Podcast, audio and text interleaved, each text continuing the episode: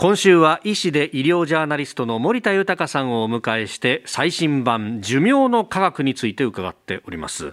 まあよく健康を保つためには運動というふうに言いますけれどもやっぱりこの体を動かすってことは寿命にも関わってきますか？はい。例えば、はい、歩く速さが人の寿命に関係しているという報告があるんですね。2011年のアメリカの研究によると歩行速度が速い人ほど生存率が高い。で遅い人ほど生存率が低いと結論付けているんですね。研究ではですね65歳以上の男女3万4485人について、歩行スピードと寿命との関係を、あのー、21年間データ処理したんですけれど結局早歩きできる人というのは筋肉量が維持されて呼吸器とか循環器の働きが保たれているということになるんですね。でちなみにこの論文だと、はい。時速 0.72km 非常にゆっくり歩く人ですよね。こういう方々の統計的な平均寿命が74歳。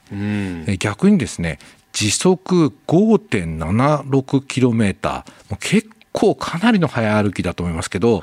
こういう方々の平均寿命が95歳ということなんですね。へ最近早起きで疲れているのかやたら抜かされんだよね人に。そうですね、うん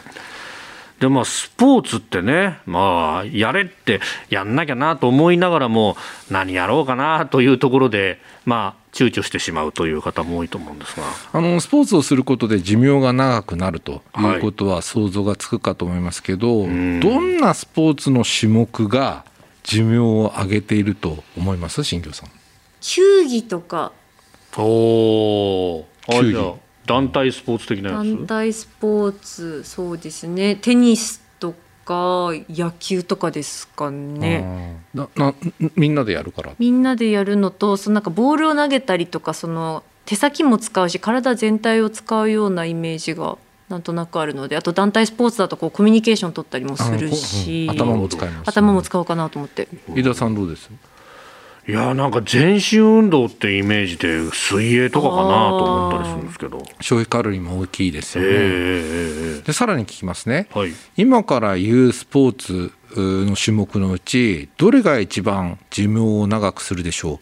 テニスバドミントンサッカーサイクリングスイミング、ジョギング都市体操ジム。なんだろう。サッカー？サイクリングとか。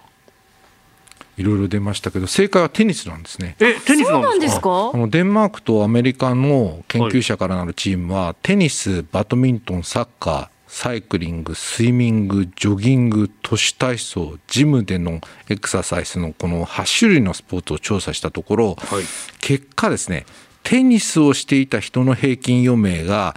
9.7年も長くなっていて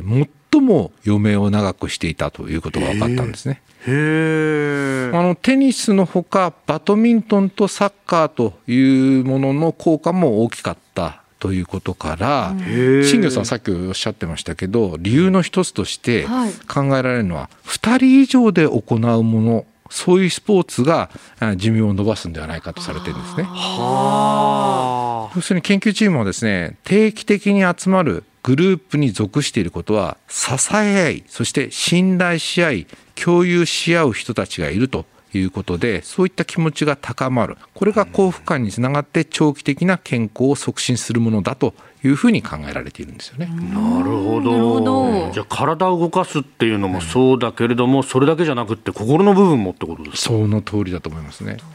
まあどんなスポーツでももちろんスポーツをすれば体が鍛えられますし健康にはいいんですけどもしできることだったらみんなでコミュニケーションを取りながらできるようなスポーツの方がむしろいいということをなんとなく知識として学んでいただきたいなと思いました。なるほど。医師で医療ジャーナリスト森田豊さんにお話を伺っております。先生明日もよろしくお願いします。よろしくお願いいたします